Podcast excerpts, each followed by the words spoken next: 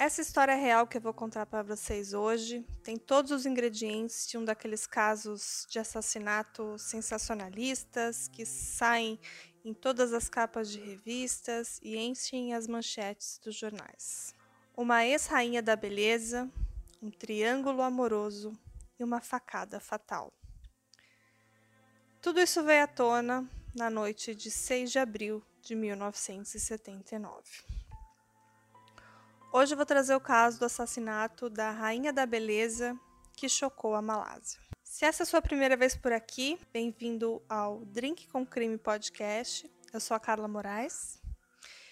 E se você ainda não conhece a gente, vai lá no Instagram, no arroba Drink com Crime, que lá a gente tem fotos e imagens de todos os casos e logo mais vai ter desse aqui também. E aproveita que a gente está em todas as plataformas de podcast, mas se você puder ouvir a gente pela Orelo, eu vou ficar muito feliz, porque eu vou ganhar minhas moedinhas. Continuando o caso de hoje, no auge da sua carreira, a vivaz, curvilínea e belíssima Jean venceu diversos concursos de beleza regionais em seu país e ela foi a Miss Malásia em primeiro lugar e naquela época ela se tornou uma espécie de celebridade.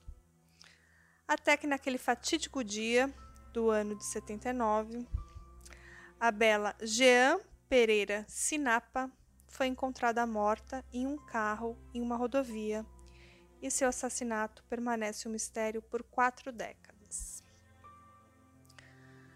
A rainha da beleza da Malásia, Jean, ela era mãe de três filhos. O seu corpo foi encontrado em um carro, em um local muito escondido, numa passagem subterrânea de uma rodovia, no dia 6 de abril de 79. Mas quem a matou? Naquela noite, dois funcionários da empresa aérea Malaysian Airlines, sim, aquela mesma do desaparecimento da aeronave MH370, então, os funcionários dessa empresa encontraram a Gia Pereira com 31 anos, brutalmente assassinada com múltiplas facadas no peito e ainda presa no assento de um Fiat 125 branco. Foram pelo menos 10 facadas em seu peito. O carro era dirigido por seu cunhado, Cartiguesso, então com 37 anos, e ele foi encontrado deitado de bruços, inconsciente no chão, ao lado do carro. A história teve uma reviravolta quando se descobriu que o cunhado também era um suposto amante de Jean. Após a autópsia, foi descoberto que Jean sofreu dois ferimentos de grande porte no peito e diversos outros menores e alguns no estômago, e também quatro ferimentos na mão. A polícia então classificou o caso como homicídio e deu início às investigações. O principal suspeito foi o cunhado, já que ele foi encontrado inconsciente do lado de fora do carro ali na noite do assassinato, mas não tinha nenhuma testemunha ocular. E pensem que era final dos anos 70, num país subdesenvolvido da Ásia. Então não houve assim um trabalho forense investigativo com muitas uh, tecnologias e nada como é feito atualmente, né? Durante o julgamento, Diversas testemunhas confirmaram o envolvimento dos dois, inclusive relataram que ele desejava a morte da Jean. Então, após um longo julgamento, muito publicizado, que parou o país, ele foi acusado do assassinato e ficou dois anos na prisão. Até que aquela testemunha que apresentou o seu relato, dizendo que o Cartiguesso tinha cometido crime, que ele falou que queria que ela estivesse morta. Ele se retratou, disse que tinha mentido e então essa retratação deixou os tribunais com evidências insuficientes para manter o cartigueso preso, então eles o libertaram. Mas houve murmúrios de que o autor do crime realmente foi o cartigueso, e na Malásia até hoje é o que se fala. E na época tinham vários relatos que o Cartigueso sempre cobiçou a bela cunhada, mas que ele era incapaz de agir e, e de tomar partido e de, de, de falar com ela, porque ela era muito feliz no casamento com o irmão dele, o Sinapa, e por esse motivo é, ele nunca se declarou para ela. Mas o destino mudou quando o Sinapa, o marido da Jean, então irmão dele, morreu em um acidente de carro apenas quatro meses antes, na véspera de Ano Novo de 1978. A Jean também estava no carro e ela foi arremessada para fora do veículo, mas ela sobreviveu apenas com alguns ferimentos leves. Na noite anterior desse acidente, o marido dela disse que ela era a garota mais bonita, que ela era para ela se preparar para uma noite romântica no dia seguinte. E foi naquela noite que Jean perdeu seu marido a caminho de um passeio romântico a dois. A Jean então se torna uma mãe de três filhos, viúva do Sinapa, e ela vai trabalhar como professora depois de abandonar os concursos de beleza. As pessoas que a conheciam diziam que ela era uma professora muito dedicada. Então, depois da morte do seu marido, a Jean, com seus três filhos pequenos, que se chamavam Damendra, Roine e Maline, foram morar com a sua sogra e com o Cartiguesso, que na época era um professor de psicologia na cidade de Clã. Na época, a sogra, o nome dela é Berita Ariane, tinha relatado que o Cartiguesso sempre teve sentimentos pela cunhada, mas não podia fazer nada a respeito, porque ela era casada e feliz com seu irmão e que ele respeitava isso, mas que depois da morte repentina do Sinapa, o Cartiguesso não perdeu tempo e aproveitou a oportunidade para perseguir, mas que isso não era recíproco, de acordo com a sogra. Mas também teve relatos que os dois eram um casal e realmente estavam se relacionando e que Cartiguesso tinha inclusive pedido agir em casamento. Algumas notícias afirmam que os dois estavam num relacionamento muito apaixonado, mas que essa felicidade durou muito pouco quando o Cartiguesso descobriu que a Jean o estava traindo. Bom, depois da morte da Jean, muitas pessoas e muitas notícias vieram a público dizendo que ela estava romanticamente é, ligada e tendo um relacionamento com um médico do Sri Lanka. O nome dele é Dr. Narada Warnasuriya. E foram a público diversas cartas de amor trocadas entre a Jean e esse Dr. Narada, cartas de amor que precediam o falecimento do Sinapa, do marido dela. Ou seja, aparentemente a Jean estava traindo seu primeiro marido e só agora, depois da sua morte, essa notícia veio à tona. E essa descoberta da sua deslealdade levantou uma outra questão. Será que o Cartiguesso era apenas um amante frustrado ou ele estava protegendo a honra do seu irmão e nunca houve nada entre eles? Embora declarado inocente no tribunal, Cartiguesso permaneceu um suspeito e eu vou dar mais alguns detalhes aqui do caso. Na noite da morte da Gia Pereira, os dois voltaram para casa em Clague depois de uma saída noturna. Após alguns minutos de viagem, o cartigueso parou o carro perto do aeroporto de Subang, supostamente para se aliviar, fazer um xixi na beira da estrada. E parece que eles estavam voltando de um jantar no Abad Century Hotel. O que aconteceu a seguir nunca pode ser verificado. O Cartiguesso alegou que quando ele se deu por si, ele estava fora do carro e logo em seguida ficou inconsciente, e isso foi corroborado pelos dois pilotos da Malaysia Airlines que disseram que o encontraram desacordado. Ele alegou que ele foi atingido na cabeça pelas costas e que ele não tinha nenhuma lembrança do que aconteceu com a Jean. É, teve um autor britânico chamado Alex Josey que ele escreveu um livro chamado The Murder of a Beauty Queen, no qual ele afirma que a Jean Pereira, Pereira foi encontrada pelos pilotos no carro, com cinto de segurança ainda preso, com várias facadas, e ele descreve essa cena do crime muito de forma muito interessante, assim, parece que é um livro bem legal, eu li algumas passagens dele. E ele descreve a cena do crime, né, que é uma passagem subterrânea isolada na estrada, que do então Aeroporto Internacional de Subang, que agora ele mudou de nome. Ele se chama é, Terminal Sky Park. e esse, eh, essa passagem subterrânea ela leva até uma rodovia que tem lá. Na cena do crime, a polícia encontrou o catigueço sem ferimentos e sem vestígios de urina na área.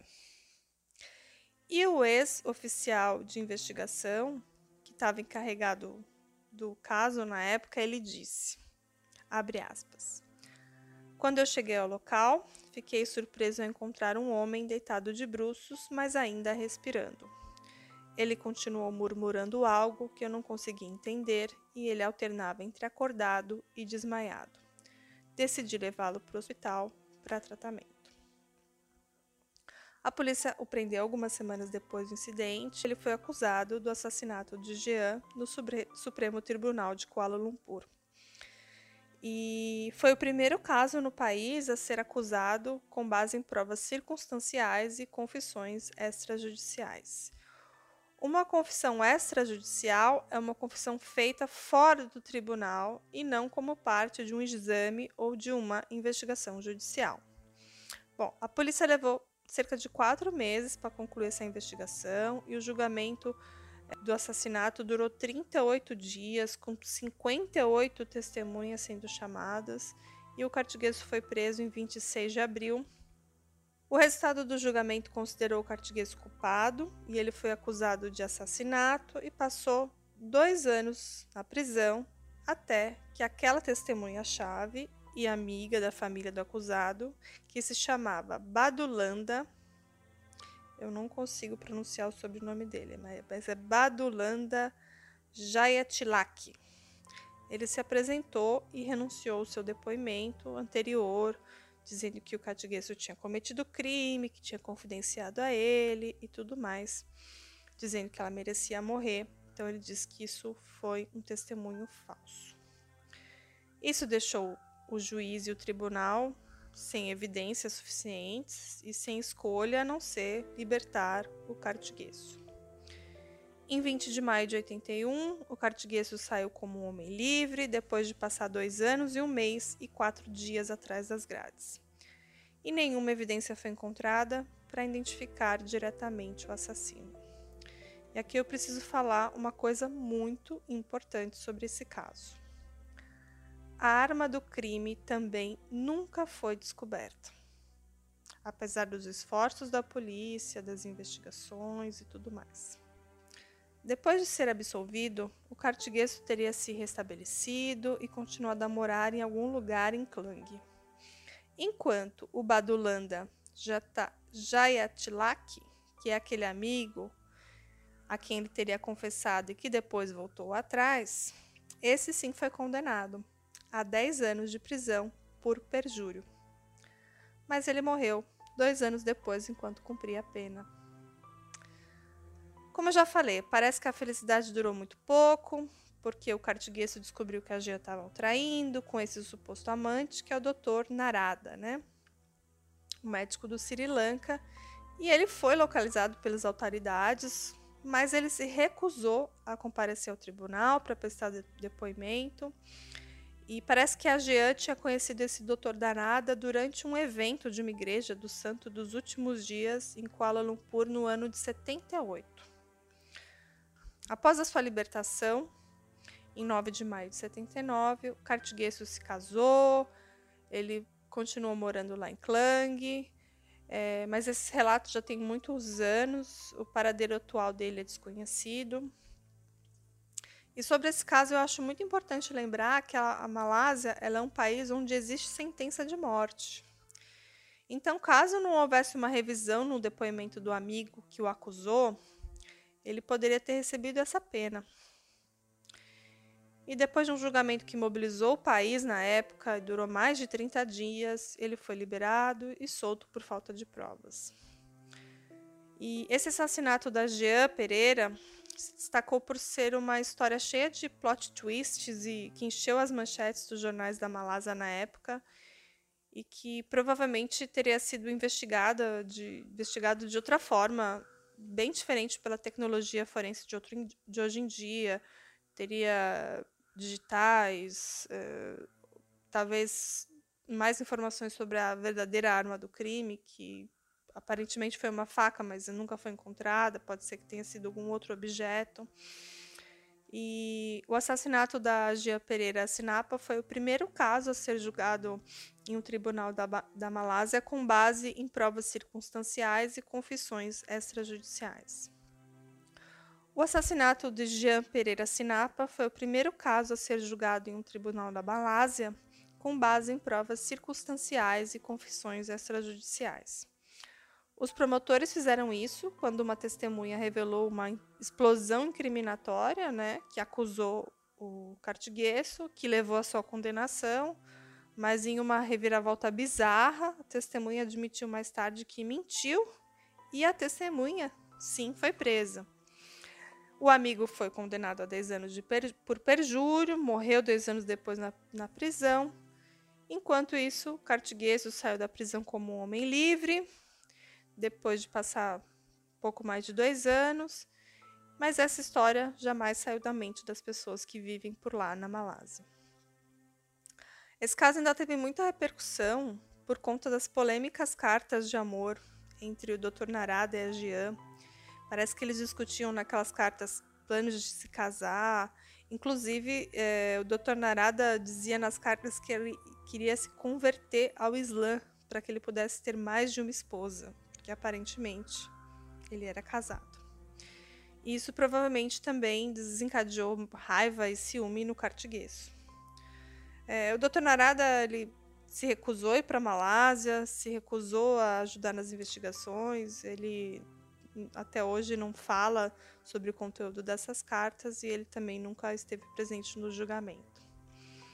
O investigador na época, o nome dele é Hanley, ele diz que se lembra dos conteúdos dessas cartas, de algumas delas, e que eles eram muito íntimos e não é apropriado divulgá-los para o consumo público. Poderia ser um triângulo amoroso entre Jean, Cartiguesso e Narada que levou a essa tragédia? Esse era o ponto crucial do caso na promotoria. No entanto, nada avançou pela falta de evidência que os ligassem ao assassinato. O investigador ele disse, né, abre aspas, embora a polícia tenha conseguido rastrear a localização com a ajuda do governo e da polícia no Sri Lanka do Dr. Narada, ele se recusou a comparecer à audiência que durou 38 dias. Fecha aspas. E eu vou fazer um, uma consideração aqui. Eu acho que o fato da Jean estar tá traindo seu primeiro marido fez o caso ser julgado com mais vigor, e, e mais ao mesmo tempo, eu acho que tem um lado da família que preferiu deixar de lado o fato dela ter sido brutalmente assassinada e seguir buscando justiça pelo simples fato dela ter sido uma mulher infiel. E até hoje o irmão da Jean, que se chama Brian Pereira, tem uma filha que é advogada inclusive, mas eles se recusam a falar do caso e eles expressam toda vez para a mídia que eles querem ficar longe de qualquer publicidade relacionada a essa tragédia. O que eu acho sobre isso? Eu acho que, infelizmente, é, como em diversos outros casos de feminicídios, a mulher é a culpada. Ela era que traía, ela aquela que se relacionava com quem não devia, ela era aquela que era muito bonita e chamava muita atenção, ou seja, é, ela é errada. Ela não é a vítima. Né? Ela é a culpada do que aconteceu com ela, né? E eu já falei aqui nesse canal de outros casos de feminicídios, é, como por exemplo o caso da menina Benigna, que aconteceu aqui no Brasil há muitos anos. Quem não ouviu ainda, depois ouve aqui no, no nosso canal. E infelizmente é uma realidade aí, não só no Brasil, no mundo todo, né? Ainda mais num país com a religião como, como cenário, um país uh, onde uma mulher viúva, bonita, que chamava atenção. E quando ela é brutalmente assassinada, é, a busca pelo culpado, seja o cartiguesso, seja alguma outra pessoa, nunca foi levada para frente, né? Então, acho que é um caso que não teve justiça por todo um cenário, todo um, um, um machismo da sociedade, de certa forma, né? Quis trazer esse caso para vocês porque ele é pouquíssimo conhecido. Eu já tinha visto algumas coisas sobre eles, mas as matérias são muito assim incongruentes. E aí depois que eu consegui ter acesso ao livro, e algumas passagens que eu vi que tem é, que eu consegui reconstruir a história com um pouco mais de, de com a linha do tempo um pouco mais certinha. Deu uma resumida também no caso, mas também não tem muito mais o que eu contei aqui.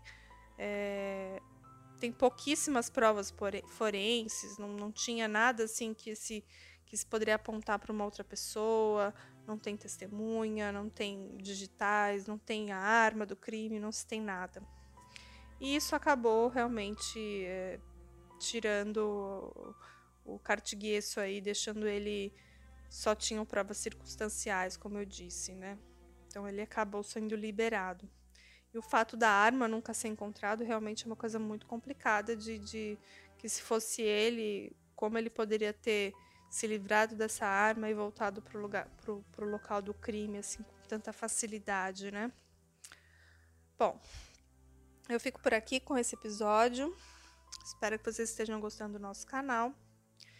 E eu tenho postado com mais regularidade, então quem está acompanhando, ajuda esse canal a crescer, por favor, compartilha, comenta e volta aqui que mais, mais cedo ou mais tarde tem mais episódios. Um grande abraço, até a próxima, tchau, tchau.